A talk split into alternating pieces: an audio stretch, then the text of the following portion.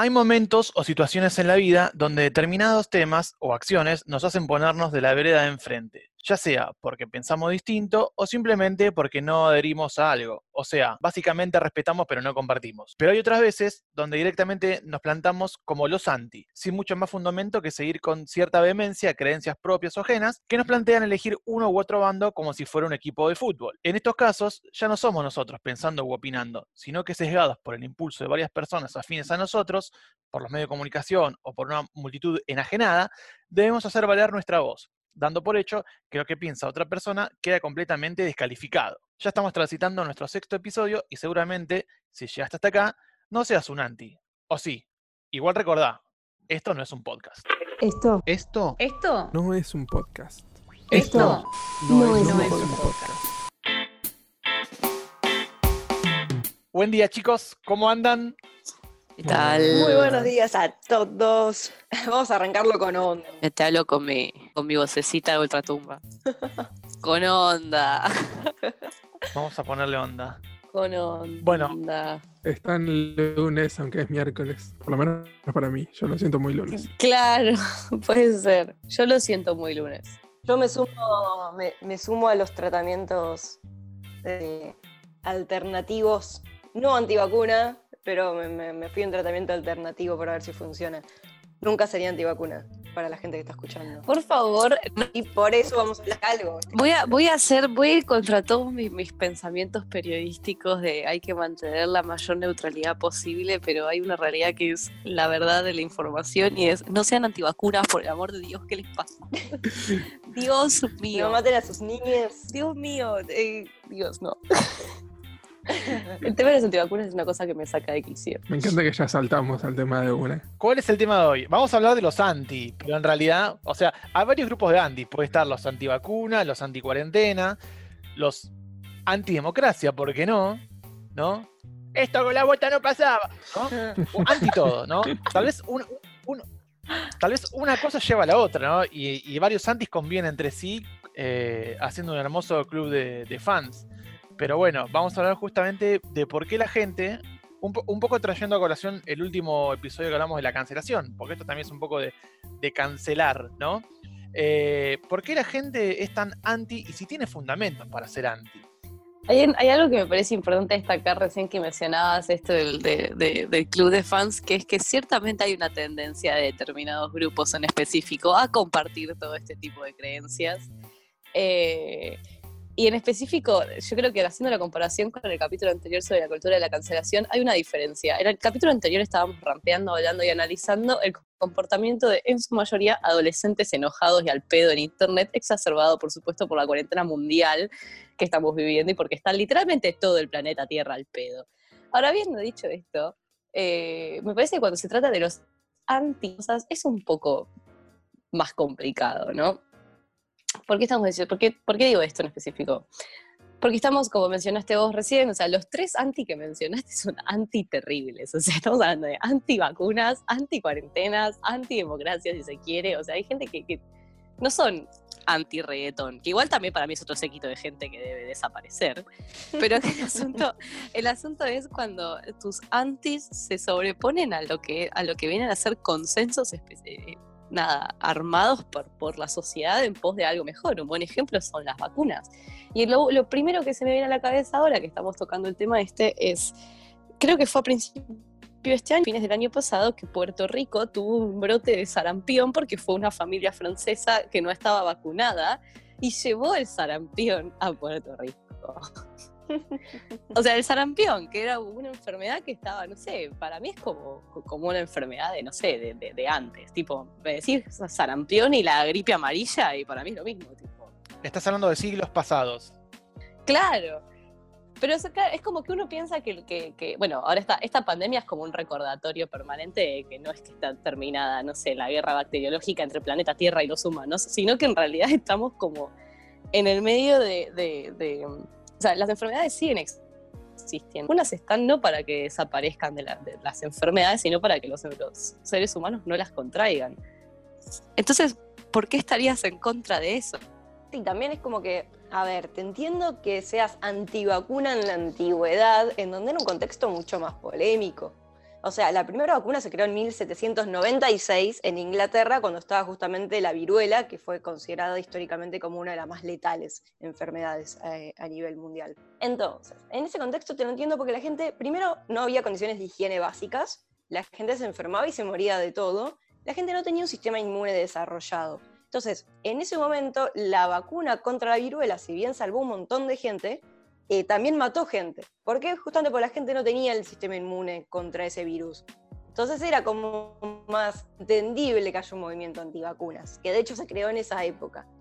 Hoy en día, que la gente siga sosteniendo fundamentos de la época del 70, es como medio polémico. Es como, a ver, señora, señor, entienda que justamente, a ver, hay virus que van a ser creados por el humano en esas tipo enormes teorías conspirativas que hay justamente en los sustentos de los antivacunas. Va a haber virus que van a ser creados a propósito. A propósito, o sea, siempre con un fin, pero uy, se le fue de las manos, uy, crearon un virus, uy, chau. Pero hay otros virus que se desarrollan por una mutación de ADN que simplemente pasa y ya de especie a la otra y después se, termina desencadenando un virus. Eh, y si vos no tenés justamente algo para combatir eso, y amigo, está complicado. Entonces, qué sé yo, es como hay ¿viste? una parte que es entendible y otra parte que no. De hecho, la mayoría de los argumentos de las antivacunas están desmitificadas por todos los científicos que lo analizan. Eh, no sé, creo que se quedan un poquito atrasados. Y anticuarentena ya me parece patético, chicos. O sea, no, no, no, no es que, uy, eh, tipo, ¿cómo era? Eh, infectadura. No es una infectadura. No es que, uy, mira, te tenés que quedar encerrado en tu casa y creamos el coronavirus para controlar, controlar a la sociedad. No, flaco, te están diciendo, quédate en tu casa porque vas a poner en riesgo a tu familia, porque te puedes morir, por un montón de cosas. No es un virus inventado o una gripecita, como dice Bolsonaro. como bueno. Sí, a mí lo que me parece también es que hay cierta irracionalidad en todos los discursos, porque en algún momento pasa a ser medio como inchequeable lo que dicen, porque así como hay gente, los anti-cuarentena, por ejemplo, que se van a las marchas y no tienen barbijos, más allá de que uno pueda pensar que eso está bastante como el orto, hay otros que tienen barbijo. Entonces, ¿a qué voy? O sea, si, te pensás que todo es un invento, todo no. La, en realidad fue una vacuna que se creó, como habías compartido recién, digo. En, en, realidad estás contradiciendo lo que vos mismo decís. O sea, si, el virus no existe y lo que fuese, no uses barbijo. Digo, independientemente que a mí me parece una. Eh, opinamos justamente todo lo contrario, ¿no? iba a tirar un insulto, pero bueno, no vale la pena. Pero, pero nada, me parece que es, propio es propio una contradicción y también es como algo irracional que por el hecho de, ser anti algo ya empezás tipo a, decir boludeces. Me parece importante igual dentro de, por ejemplo, la marcha del otro día, hablo de la marcha del otro día por poner un ejemplo, pero en realidad dentro de lo que es la gente que está en contra de la cuarentena, o sea, me parece que es importante dividir y separar, y esto es algo que veo mucho en la discusión en Twitter y en la que estoy bastante de acuerdo con la gente que toma la siguiente postura, que es, ok, dentro de la gente que está en contra de la cuarentena, separemos a la gente que necesita laburar y que, se está yendo toda la verdadera mierda y que realmente dice, a ver, o sea, déjame ir a trabajar y punto, y a la gente que sale y dice el nuevo orden mundial. O sea, hay dos cosas totalmente distintas. O sea, ¿qué, quiero decir con esto? Que no es que todos los... Haceme la apertura de telos, tipo como dijo una funcionaria, por Dios. claro no sé, había una que tenía un cartel que decía que estaba en contra de tomar turnos online. A ver, por eso digo, es como que se ha visto cada pelotudez en la marcha el otro día. Que me quiero, quiero hacer por lo menos el sabotaje de decir, bueno, no, es que estamos hablando de, en contra de el laburante que necesita salir a trabajar y que está estresado porque no llega a fin de mes y porque la, cuarentena realmente está haciendo sus estragos en la economía, ¿no? Habiendo dicho esto, hacer una manifestación masiva llena de gente para quejarte de la cuarentena, me parece que, es un poco, por lo menos, irresponsable. Y sí, por supuesto, que es lo que, lo, que, lo que me parece que, es lo que yo advertía a toda la gente que conozco que tenía muchas ganas eh, incansables de ir a la, a, la, a la, marcha, era, vos si querés ir, anda, o sea, me vas a dar un poco de lástima y yo me voy a reír mucho de vos en mis redes sociales. Más allá de eso, eh, entender que te vas a encontrar no necesariamente con el laburante como vos que necesita ir a trabajar, te vas a encontrar con mucha gente que, que no está vacunada, o hay gente que es antivacuna, o sea, eh, hay una diferencia sustancial entre el pobre tipo que necesita salir a trabajar porque no llega a fin de mes y el que, nada, sale a hablar del nuevo orden mundial y que está en contra de las vacunas porque dice que tiene el chip de Bill Gates para metértelo por el orto. Que, que, ¿Quién carajo serás vos para que a Bill Gates le importe lo que haces? Pero bueno, ese es otro asunto. Uno no sabe que, bueno, en realidad sabemos lo que tiene la vacuna. Metales pesados, mercurio y un montón de componentes más. Huevo, por ejemplo, resto de fe feto humanos y un montón de cosas más. Que no lo digo yo, lo dicen científicos. Bill Gates lo dijo. Con la vacunación vamos a reducir la población mundial. Sin ir más lejos ahí con lo que decía vos, Milagros, había en la foto que se veía gente con, haciendo el banderazo en un BMW. O sea, ¿qué tan necesitado estás en realidad si estás protestando de esa manera? Eso es todo lo que se mezcla. Es como decís, la gente que está laburando, la que está pasándolo mal realmente, hay gente que no estaba en esa marcha y hay gente que a la que estaba en esa marcha le importa muy poco. O sea, son gente que las que están más necesitadas que si se llega a hablar de planes de ayuda social o algo, la gente que estaba en esa marcha, la gran mayoría, seguramente se estaría oponiendo a eso. Así que ese discurso de preocuparse por el trabajador, en este caso, en este grupo de gente, seguramente no, no aplica, sino que es gente que está mayormente cuestionada por los privilegios. Le sacan los privilegios y responden de esa manera. Por, por eso mencionaba el tema de la irracionalidad, o sea, conviven, conviven en este caso de la marcha, ahora ya nos vamos a meter directamente con la marcha, convive la gente que realmente necesita trabajo porque todavía no, no, no puede abrir su comercio y, y, la gente que en realidad va únicamente para figurar, para, para tirar, escupir odio eh, ante, ante un gobierno, ante lo que fuese, que en realidad no, era, el motivo de la marcha, me parece. O en definitiva entonces no estaba claro el, motivo de la, de la marcha, con lo cual entonces digo, ¿sabés que te estás quejando? O sea, ¿cuáles son tus fundamentos? No, de hecho no, porque varios hablaban, salieron hablando de que querían que volvieras a la normalidad, porque Argentina, no hay, creo que no hay, y me atrevo a decir, no hay un solo país en el mundo que tenga las clases, tipo, que las clases hayan vuelto a la normalidad. O sea, creo que estaba Alemania volviendo a clases en distritos específicos y con 8.000 protocolos tipo en el medio. O sea, creo que, o sea, me refiero a que se estaban reclamando cosas en específico, por lo menos lo que yo vi en internet, que digo, a ver, esto es un poco una ridiculez. Más allá de que sea gente que marcha para, para, para, mantener sus privilegios o no, que me parece que los privilegios los tienen igual. O sea, yo creo que fue una marcha simple y llanamente para echar las pelotas, tipo, nada más. O sea, creo que fue solamente para romper las pelotas. Realmente fue contra. O sea, si, si suponiendo que salió, vamos a, vamos a, vamos a suponer, vamos a vivir en el plano de la fantasía y a suponer que lo estaban, que todo lo que hicieron lo hicieron en pos de eh, que, que, las cosas mejoren y que, y que la gente te vuelva a trabajar normalmente y todo. O sea, vas a, dentro de 15 días el sistema de salud va a estar el doble de lo saturado que está ahora, porque se les ocurrió juntarse a un, a un grupo de repelotudos, mm. en distintos, distintos grupos de repelotudos en todo, en todo lo largo y ancho del país. Entonces yo digo, ¿de qué estás hablando? O sea, realmente, o sea, es, no, no, no, yo no lo entiendo. Aparte era, aparte era todo el rejunte del PAMI, porque eran todo gente grande, o sea, no, no, sé, no sé ni qué pensar. Es cierto que es casi una actitud reflejo de un cierto grupo de gente el estar hay algo, porque uno de los, de los puntos de la marcha era estar en contra de la reforma judicial. Y estoy casi en un 99% seguro que nadie de los que estaba ahí en verdad conoce a fondo de qué se trata la reforma judicial que se está planteando desde el gobierno, que aparte es una de las reformas judiciales más sosas y, simplistas que hay y que en verdad no va a tener un impacto ni positivo ni dañino, porque es súper básica la reforma que se, está, que se está planteando. Así que ya desde el sí es como que se propone algo, sea lo que sea, y la respuesta anti esa de ponerse en la vereda de enfrente de inmediato ya está ahí como un, como acto reflejo, es como inmediato eso, y, y sucede de una. No queremos reforma de la,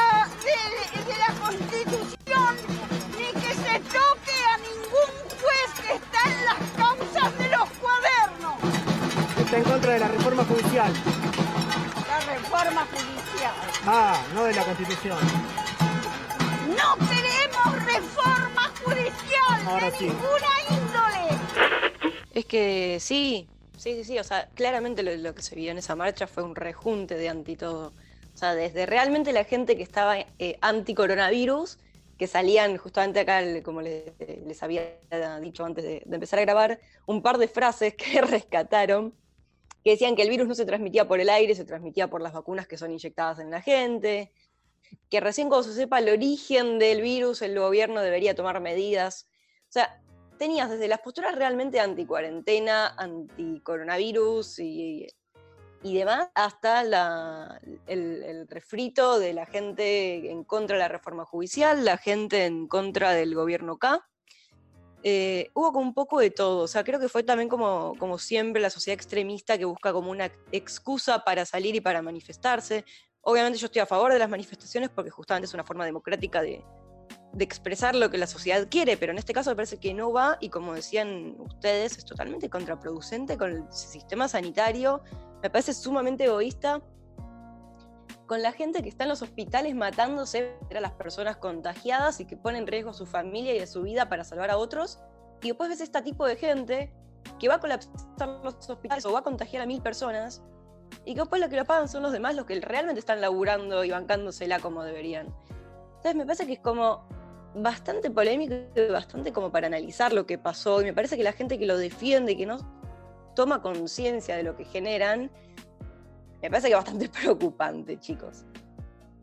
Eh, son anti todo, pero anti todo a nivel ya polémico. Eh, no, sí, estoy de acuerdo con lo que, con, lo que decías vos recién, Belu.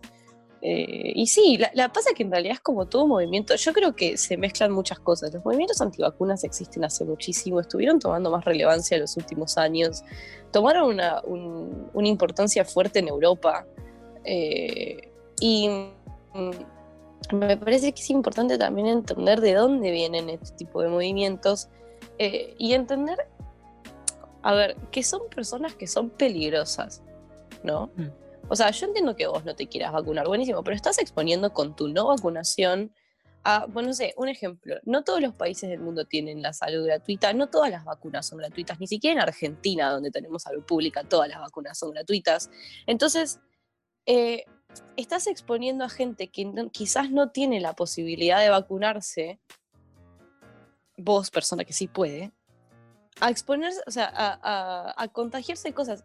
Todo esto me hace acordar mucho al caso de. Hay una isla al lado de, la India, va, cerca de, de la India, que se llama Sentinel del Norte, que es una isla que tiene una población de entre 50 y 400 personas, que son personas que viven como en, eh, no sé, la edad de piedra, literal. O sea, están aislados, no se puede entrar.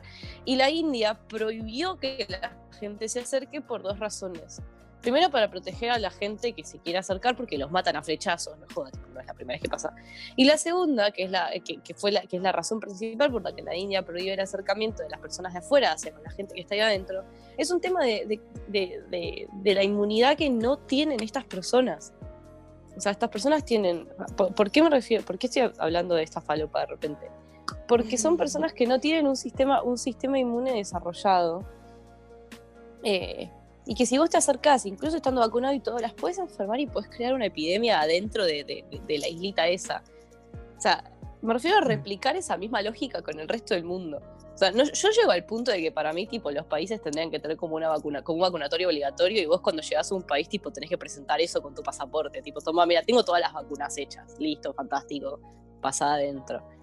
Porque no, si no terminan pasando cosas como lo que conté antes de Francia y Puerto Rico, de que Francia llevó a su familia, un- una familia de franceses fue a Puerto Rico y de repente hubo un rebrote de sarampión.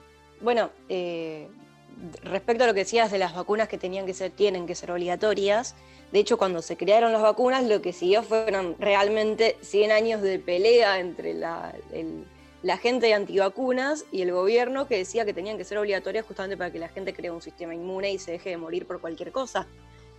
Eh, en Gran Bretaña lo hicieron en esa época, pero bueno, eh, había mucha gente que no estaba de acuerdo. E insisto, una cosa es el argumento arcaico de antes y otra cosa son los argumentos de ahora. Tipo que realmente los antivacunas te dicen que no son seguras, que son enfermedades que, te, que, que dicen que se pueden curar pero que no se curan, que tienen efectos secundarios fatales. Otra muy importante fue la gente que todavía hoy en día sostiene que las vacunas generan autismo por una fake news que hubo en su momento de un científico que salió a decir eso y el tipo generó un revuelo y generó gente que realmente lo cree hoy en día. Eh, entonces es como que también Es un poco lo que hablábamos siempre, este tema de la responsabilidad en la comunicación. Los famosos antivacunas, o sea, los famosos que son antivacunas y que realmente en un programa de televisión te dicen no vacunes a tus hijos, me parece que está pésimo. O sea, estás poniendo en riesgo a gente por algo que no tiene fundamentos reales sobre lo que hablas. Eh, la famosa dióxido de cloro, chicos, es como, por favor. por Dios. Es una vergüenza. Sí, y creo que lo interesante de, de todo este movimiento en particular, eh, ya sea antivacuna, meto a los terraplanistas también acá porque más allá de que es más teoría conspirativa, de todas formas creo que tiene una conexión y se une en el hecho de que son movimientos anticiencia. Y lo interesante de esto en particular es que usualmente nosotros estamos acostumbrados a que cuando surge un movimiento de anticiencia venga o de la religión, que bueno, antievolutivo, todo eso, o sea, planteos religiosos para discutir a la ciencia, o que sea por intereses económicos, que es anticambio climático. Pero lo interesante de los eh, antivacunas y de justamente de todo esto de, de los terraplanistas y todo esto que no se basan en ninguna de estas cosas, no son ni por cuestiones religiosas ni por cuestiones económicas, sino que es simplemente por una cuestión de una actitud de desconfianza y de escepticismo a todo por el simple hecho de serlo. Eh, y eso es lo que me parece tan fascinante e interesante. A ver, yo lo único que comparto, que, puedo- que tampoco sin fundamento, es simplemente porque me gustan tipo, las teorías conspirativas y chusmear todas esas cosas.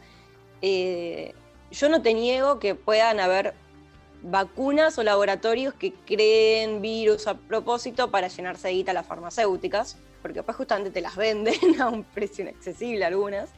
Entonces, como, a ver, seguramente haya alguna conspiración turbia de fondo en algunas cosas, pero no llevemos esa conspiración a todo. Ese sería el punto clave, me parece. Sí, no llevemos esa conspiración a perjudicar nuestra salud y la salud de los demás.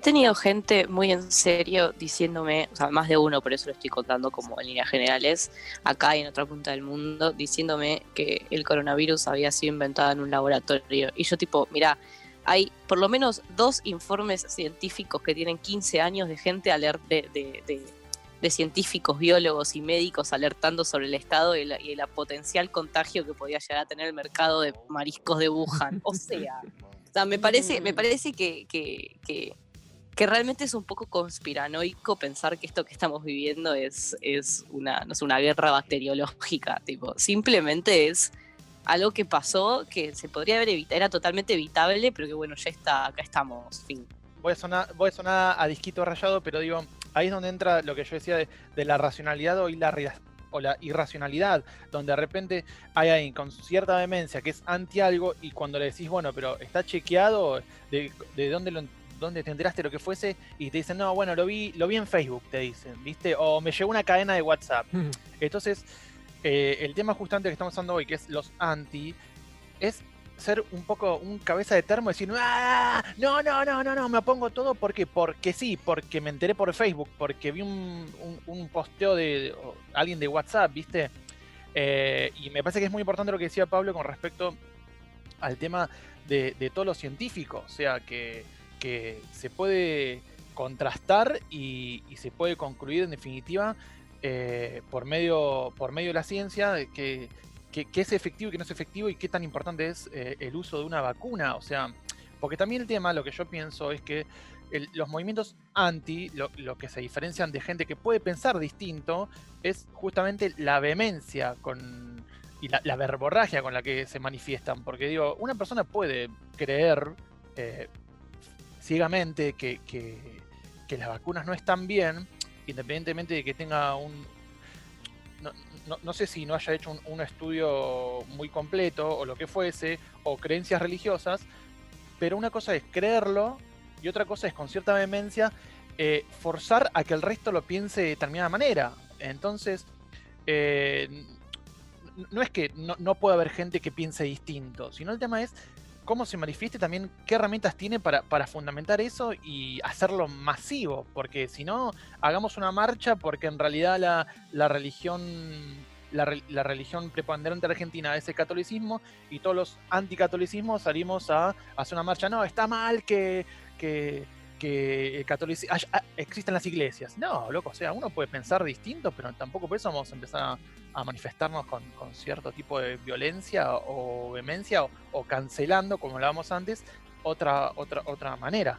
Milu. Yo tengo una, una opinión capaz un poco fuerte respecto a eso, pero es que para mí hay opiniones, o sea, hay, hay una frase que a mí me encanta que me dijo mi exnovio una vez, que es, tu opinión está mal. Y hay opiniones que están mal. Estar en contra de las vacunas está mal. ¿Y por qué digo? Porque una persona que esté en contra de la religión, ok, listo, está bien la religión, la doctrina, la religión, lo que quieras, pero la religión, estoy hablando en líneas generales, no, no quiero que después me salte nadie con ninguna cosa en específico, pero la religión en líneas generales no, eh, o sea, no, no transmite enfermedades, no pone en peligro la- sanitario a la población. La gente que no se vacuna, sí. Mm. Esas son como dos, son dos eh, puntos distintos. Entonces, obviamente, entiendo, entiendo tu punto, Juan, y estoy de acuerdo con lo que decías, pero para mí sí hay opiniones que están mal.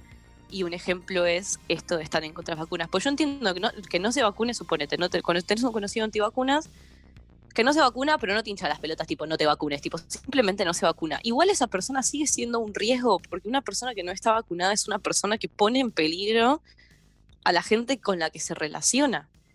En su contacto diario, porque está bien, ponerle que vos y todo el entorno de esa persona están vacunados, pero esa persona va a, no sé, a- al almacén y se cruza o, o le, o le da plata a una, a una persona de la calle o lo que fuere. Estoy pensando en gente que capaz no está vacunada por X razones de la vida, no necesariamente por ser antivacunas, y termina enfermando a otra gente pura y exclusivamente por su creencia específica de no, yo no creo en las vacunas.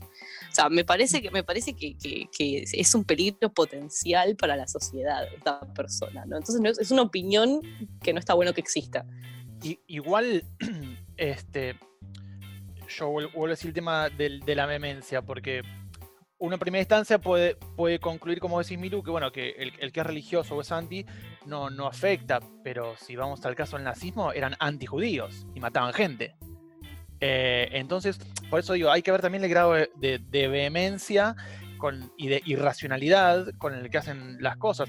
Opino igual que vos con respecto a la vacuna, pero ta- tal vez juntas a cinco antivacunas y los cinco tienen un fundamento distinto para ser antivacuna, independientemente que la, ciencia justamente demuestra por qué es tan importante eh, tener esas vacunas que cada una hace ti- tiene un efecto en particular generando anticuerpos y, lo, que fuese. Pero digo, todo, lo anti en mayor o menor medida no está bueno. O sea, vos podés pensar distinto. Yo, yo puedo no ser judío, pero no por eso voy a salir a matar judíos. Totalmente. Pasa que los, el movimiento anti está marcado, todo lo que sea. Ya para denominarte anti es porque tenés que ser radicalmente posicionado en eso. Y cuando te posicionas de manera tan radical en algo, te cegas y no te abrís a posibilidades de cambio de opinión cuando llega, no sé, nueva evidencia o nuevas cosas. Y todo ese movimiento en sí nace de la, de la necesidad de buscar ese enemigo, de buscar eh, la confrontación, de buscar un, rival a cual oponerte, a cual ser ese anti. Y la mayor parte de estos que son antis imaginarios, en el sentido de que están enfrentándose con cosas que no existen, con peligros que no están ahí, los antivacunas se enfrentan con peligros que, son inexistentes, porque todas esas consecuencias que hablan de, de las vacunas no, no, no son tales, no están comprobadas. Eh, y la necesidad de buscar ese enemigo imaginario es justamente eso, es encontrar el chivo expiatorio de algo para marcar los problemas que hay en la sociedad, los problemas que a ellos mismos los reciben, porque son problemas que están y que los recibimos todos, ellos los filtran de esa otra manera, eh, poniendo este, este rival imaginario. Eh, estaba bien ahí, Juanpi, que los marcabas eso desde el principio con el tema de, de la cancelación. Yo la cancelación la tomaría como un problema de la izquierda más que nada, de un problema de, de todo lo que tiene que ver con algo más progresivo y es un problema de ese grupo. Y es algo que nosotros como grupo, por lo menos yo que me considero estar en esa posición, eh, tenemos que ver en nuestra misma comunidad. El- anti lo veo como un comportamiento mucho más de derecha, ese movimiento tan radicalizado de, de ponerse en contra y de opinar eh, justamente con este rival imaginario y de generar ese fantasma, porque es mucho más sencillo. Si generas un fantasma que no existe y generas un enemigo que no está ahí, es más sencillo ganarle y es mucho menos lo que perdés. Los que son antivacunas no, no tienen ningún riesgo en el sentido de que a lo que se están enfrentando no existe, entonces fácilmente pueden decir que le ganaron. Fácilmente pueden decir que a este enemigo le están ganando o que están actuando en nombre de todos nosotros y están haciendo lo que es correcto para ellos. Entonces ahí es donde surgen la mayor parte de los problemas, en buscar esa, esa rivalidad y ese antagonismo con algo para resolver los problemas que, que todos tenemos y que estamos tratando de resolver de una manera mucho más práctica de este lado. Porque la cuarentena cavernícola es un delito de lesa humanidad. ¿No, que- no, no crees que estás banalizando lo que realmente es un delito de lesa humanidad? No porque eso lo contempla el Estatuto de Roma de 1998. Recuerden que esto no es un podcast. Belén Satulowski, Milagros Hermida, Pablo Reo, Juan Pablo Tardioli.